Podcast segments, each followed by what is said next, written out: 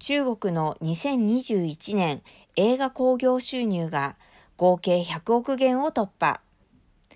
中国の映画市場は2021年の興行収入がすでに合計100億元を突破した。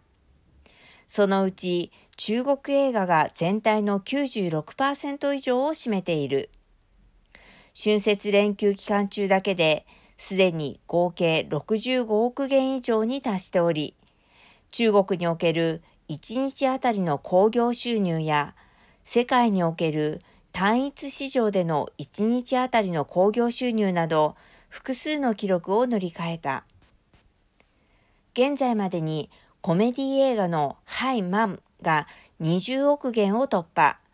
これにより2018年に歌手で女優のレネ・リューが監督した Us and Them が打ち立てた興行収入13億6千万元の記録が塗り替えられ、今回メガホンを取った女性コメディアンのジャーリン監督が、中国映画史上最高の興行収入を記録した女性監督となった。また、僕はチャイナタウンの名探偵3は30億元を突破。これにより、チェン・スーチェン監督は、これまで手掛けた作品の興行収入の合計が、中国映画史上で初めて100億元を超えた。2月16日9時半までに、中国映画市場は2021年の興行収入が合計100億元を突破し、